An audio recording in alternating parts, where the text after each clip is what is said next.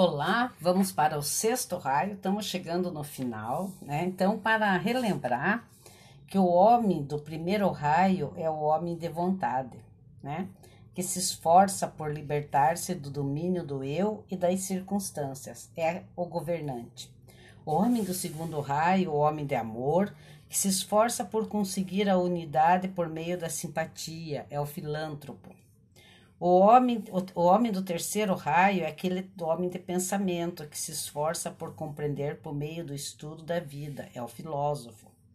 O quarto é o homem de imaginação, que busca harmonia, harmonia por um triplo caminho: o mago, o ator e o artista simbólico.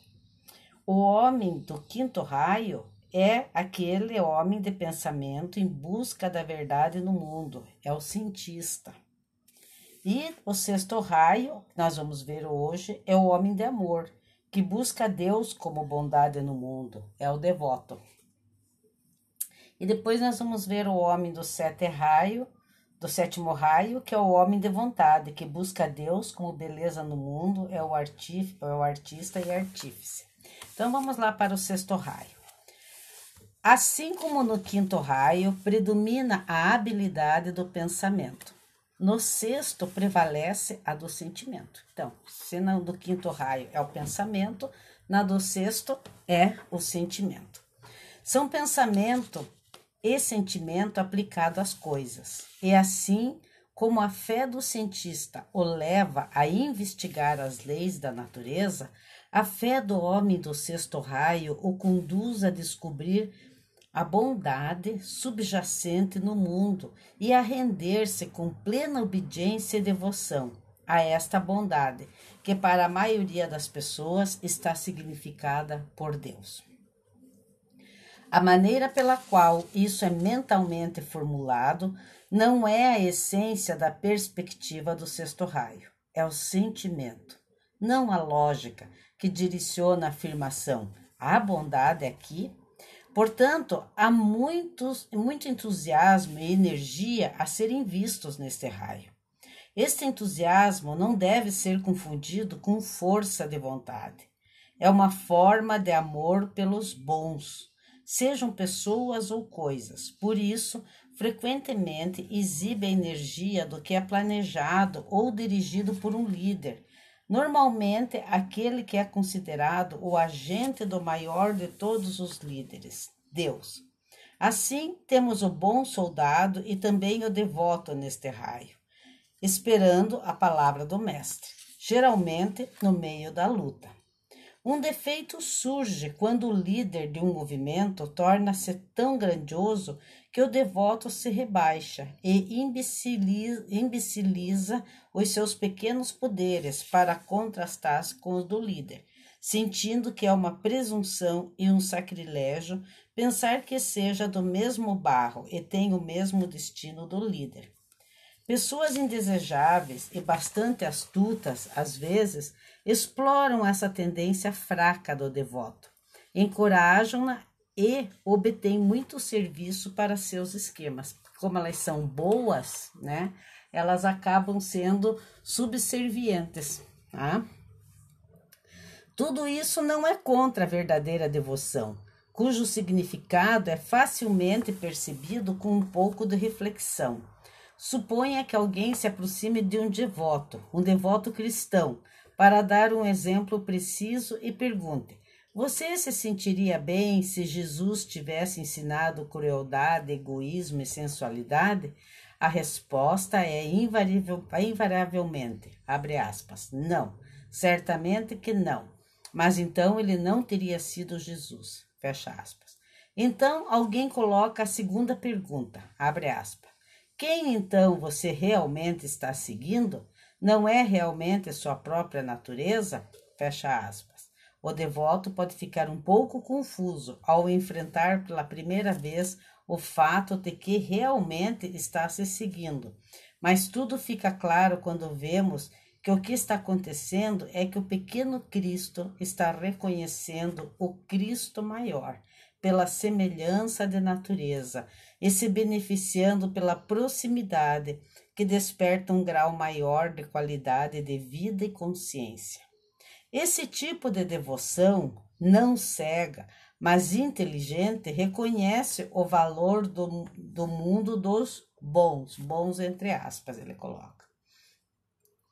A devoção cega faz com que o devoto não reconheça quem são os verdadeiros líderes espirituais, né? E aí é o caso que nós falamos há pouco que ele se torna subserviente. Agora, se ele não, se ele se faz essas questões, essas perguntas, né? Então ele, ele acaba refletindo sobre a, a que que ele está sendo devoto. Então, vou repetir: esse tipo de devoção não cega, mas inteligente, reconhece o valor do mundo dos bons, entre aspas. Abre aspas, tudo que é recebido é um presente, fecha aspas. Até mesmo ver um gato, ou um cachorro, ou um servo, ou qualquer animal, animal com o sentimento correto é absorver alguma de suas, entre, abre aspas, virtudes, fecha aspas por meio da fraternidade universal de vida. Abre aspas, amor é Deus, fecha aspas. Ver uma mulher tirando água do poço é muito auspicioso, dizem os hindus. Ver a lua nova por entre as árvores, ver um quadro ou uma estátua, ver, ca ver casas e ruas, ver uma pessoa com o espírito certo é alegria celestial e traz benefícios além da conta. Deixe o escravo, a mente ativa, ficar de lado e se curvar. Quando este darshana vier, como faz mais e mais para o devoto, que não tem virtude de seu raio estragadas pela deficiência de inteligência e vontade, o que o tornaria ferozmente fanático, ou então inerte, ou seja, as duas, entre aspas, falhas desse raio, o cruzado e o eremita. Né? Então, é aquela pessoa fanática. Os frutos da devoção são os que recebemos devido ao amor, e não por pensamentos ou pelas mãos. Bondade é toda graça, tudo que vem, abre aspas, de cima, fecha aspas.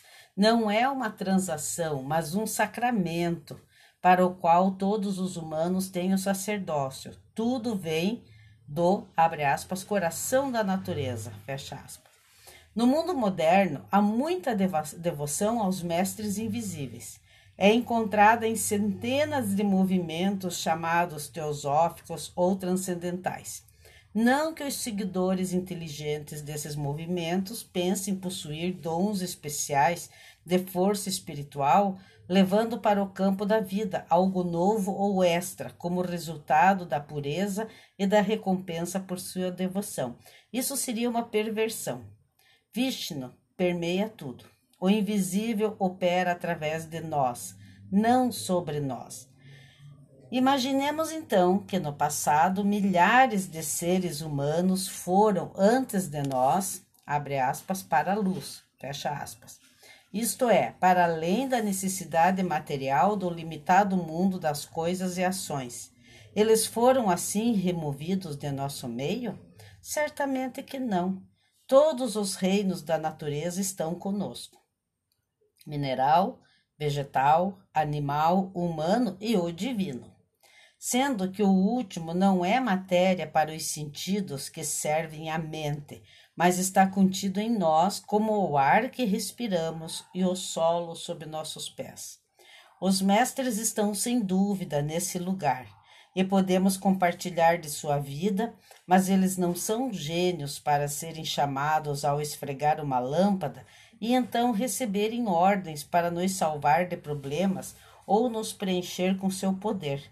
Concepções monstruosas de que o mundo é bom para nós e nossos poderes são para, abre aspas, crescer pelo exercício, fecha aspas. Em vez disso, como Emerson colocou, abre aspas, ao redor do homem que busca um fim nobre, não anjos, mas divindades atendem. Fecha aspas. Ao tentar ver o que seja a devoção, voltemos à nossa descrição do tipo de pessoa do sexto raio. Ainda que geralmente não se aperceba, esta sua senda é um meio muito eficaz de invadir a dor, derivada em grande parte da desordenada imaginação do homem, que nas primeiras etapas evolutivas o move a comer mais do que pode digerir, a cobiçar mais do que pode reter e a desejar coisas incompatíveis. Mas ao devoto, a dor física lhe parece insignificante, comparada com a delícia de suas visões e a honra de seu serviço. Sabe que é bom tudo quanto lhe sobrevém, ainda que ignore por que o é. E cabe formular o seu credo analogamente ao do cientista e dizer: Eu acredito no mundo como lugar da bondade de Deus, e que os sentimentos do coração, se encorajados, levarão cada vez mais à descoberta de que, quando os homens confiarem em Deus e não temerem sua fé, será incomensuravelmente recompensada, mesmo no mundo material. A simplicidade desta fé é às vezes muito comovedora, como disso nos dão exemplo as florzinhas de São Francisco.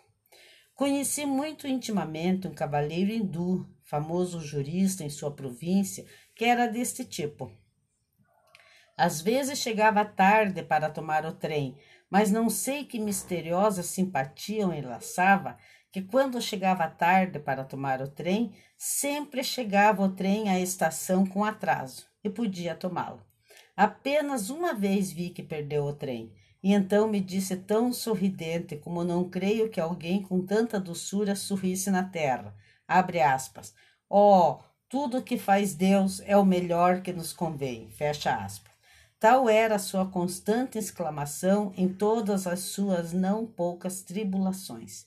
Contudo, nunca se mostrava preguiçoso em auxiliar o próximo, e centenas de pessoas tinham algo que lhe agradecer. Quando morreu, parecia que a cidade em que morava houvesse perdido luz. Na simplicidade da devoção consiste o seu vigor espiritual. Neste mundo, não se tem de reconhecer a Deus por meio de ostentosas oferendas, senão por absoluta pureza devocional. O Bhagavad Gita é o principal evangelho da devoção hindu. Ganhou a admiração do mundo e já passou por mais de uma centena de traduções para as línguas ocidentais.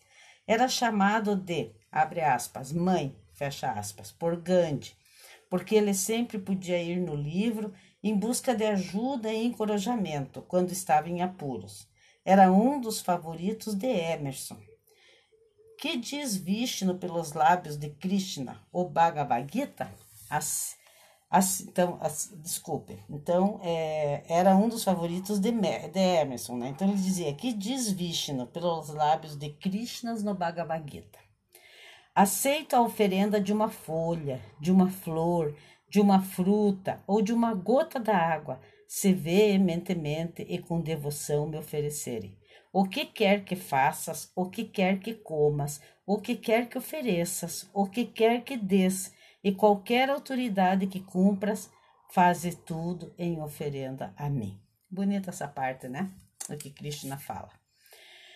Jamais se escreveu um relato descritivo desta simples devoção que supere o da aldeã de A Luz da Ásia, de Edward Arnold, que falou ao Senhor Buda dizendo: Venerável Senhor meu, pequeno é o meu coração, mas uma miúda chuva que apenas umedeceria a planície enche a corola das açucenas. Basta-me ver o brilho do sol, da vida na graça de meu esposo e nos sorrisos de meu filho, e que reine em nosso lar o eterno estilo do amor.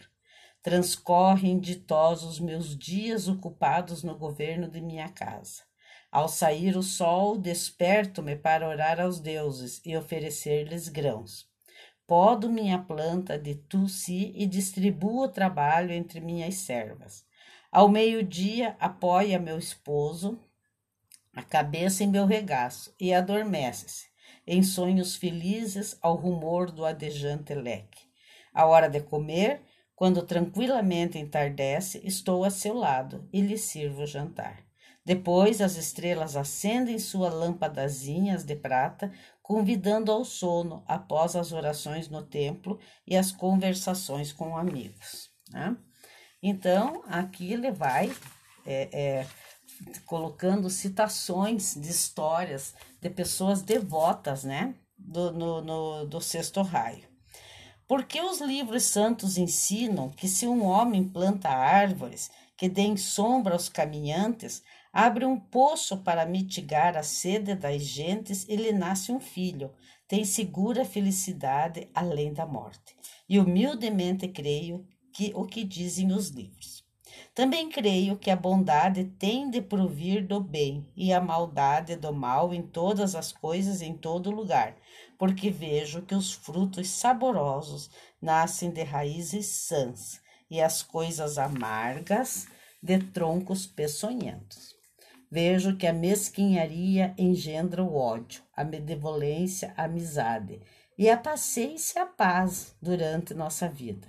E quando soar a hora de nossa morte, não morreremos então tão felizes como antes? Mas quanto a mim, procuro fazer o que me parece bom e obediente, vivo a lei, com a esperança de que o que tem de suceder, sucederá, e será bom. Nosso Senhor respondeu: Tu dás lições aos mestres, teu singelo ensino é mais sábio do que o da ciência. Hinduístas e budistas dizem que a energia do mundo não se aplica à comodidade e bem-estar material dos seres que o habitam, mas apenas ao que pode beneficiá-los. E falam da capital lei do karma, que rege todo o universo, de sorte que, Nenhum sofrimento pode sobrevir a um ser vivente que não o mereça por haver infligido anteriormente a outros. Portanto, acrescentam que não há motivo de temor neste mundo de Deus. A lei kármica ou a boa lei tem sido considerada sempre como imenso benefício na religião budista, cujos fiéis a reverenciam como o de melhor no mundo e aquele que a adoram e nela acham sua dita podem também pertencer ao sexto raio. Nos muitos livros hinduístas e budistas que tratam da positiva construção do caráter e do melhoramento do homem pela autocultura, sempre se ensina ao aspirante que deve submeter-se a Deus em todas as coisas e contentar-se, como diz o Gita, com o que eventualmente lhe sobrevenha, sem esforço de sua parte, aceitando-o como um dos melhores meios de aperfeiçoar sua conduta. Um bom exemplo desse tipo de contentamento é o, de, é o do construtor, que usa todos os materiais que consegue, estuda as características e as qualidades do, do tijolo e da pedra, da madeira, do vidro, da cal e da areia, e é grato por eles, não querendo que sejam diferentes do que são. O verdadeiro devoto, não aquele que pede a Deus para lhe dar prazeres sensuais, aprecia o Deus externo e também o Deus interno. No ensino de Raja Yoga de Patanjali, esse espírito, chamado Ishavara Pranidhana, é mencionado como um dos meios para o enfraquecimento das fontes psicológicas de problemas humanos, nascido de ideias erradas sobre nossa relação com o nosso meio ambiente. Este Ishavara, ou Deus, é considerado o grande exemplo do que o homem deve ser e também o professor universal de yoga. A yoga, por sua vez, é simplesmente a consciência correta, ou seja, a consciência não levada como um barco na tempestade, mas consciente de seu próprio poder original. Portanto, a devoção chamada Ishavara Pranidhana, ou atenção a Deus, não é uma obliteração das próprias faculdades em obediência às regras e ordens vindas de um suposto superior, mas é uma dedicação pessoal a essas faculdades. Nisto, o pequeno Cristo está reconhecendo o Cristo maior. Com incrível alegria, está seguindo a sua atração natural não psicológica ou volitiva. Devemos saber o significado da palavra, entre aspas, bom. A devoção é a atividade proveniente desse conhecimento que, devo repetir, não é essencialmente mental. Temos uma atividade essencial de nossa consciência, que, deve, que devo chamar de, abre aspas, bondade, fecha aspas. Compare isso com o pensar sobre as coisas. O pensamento tem dois lados, receptivo no conhecimento e ativo no planejamento. Da mesma forma, abre aspas, bondade, fecha aspas, tem um par devocional e funcional. Isso é tão natural na alma quanto a digestão e a eliminação o são no corpo. Funciona pelo sentimento.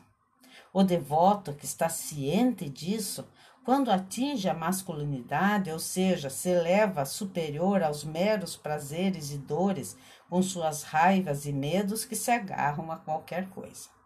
No cristianismo encontramos os três tipos de homens existentes em todas as religiões, a saber, os primeiros que estão sob o domínio do karma e não pertencem definitivamente a nenhum raio, porque não são donos de si mesmo, nem da sua conduta, senão que vivem em contínuo temor e inquietação e refugiam-se na religião. Em segundo, os que reverenciam a Cristo por seu amor e serviço à humanidade. E terceiro, os que amam e servem a humanidade em obediência a Cristo, a quem reverenciam principalmente por sua grande bondade. Os do segundo grupo pertencem ao segundo raio, tá? Então, só lembrando aqui, os do segundo, em segundo, os que reverenciam a Cristo por seu amor e serviço à humanidade. Então, esses pertencem ao segundo raio, né? Pois são movidos de simpatia e tudo quanto os rodeia. E os do terceiro pertencem ao sexto raio, primeiramente como devotos e depois como servidores. A apreciação da prosperidade sem a personificação da mesma é um aspecto do sexto raio, que toma uma importante parte na reverência tributada ao mundo. Milhões de pessoas amam com gratidão este nosso mundo, porque desfrutam deleitosamente dos benefícios de Lakshmi, a deusa da prosperidade, cuja presença admiram sem restrição nem reparo nos êxitos e riquezas da humanidade. Este sentimento é hoje em dia muito vigoroso no povo estadunidense que ama as suas cidades e as suas férteis planícies com ilimitada devoção, dizendo com lágrimas nos olhos, abre aspas, esta é a terra de Deus, fecha aspas, porque são um povo que não se envergonha de seus sentimentos. Ali verdadeiramente está Lakshmi. Entre os animais, o nosso amigo, o cão, é o melhor, é o que melhor responde ao sexto raio. O dono que o acaricia e nenhum dano lhe faz, cuja vida lhe parece uma sucessão de milagrosos poderes, é para o cão a fonte de todo bem.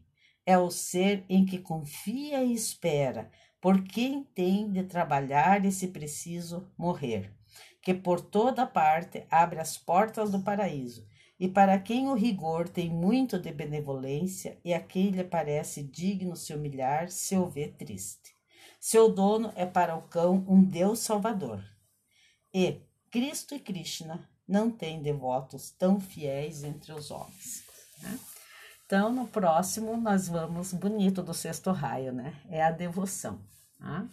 Então, no próximo, nós vamos falar do sétimo raio e terminamos esse estudo do livro do, do livro do Ernest Wood. E nós já estamos aqui em mãos com o livro dos Sete Temperamentos Humanos para fazer um estudo sobre o olhar, o prisma de Geoffrey Watson, ok?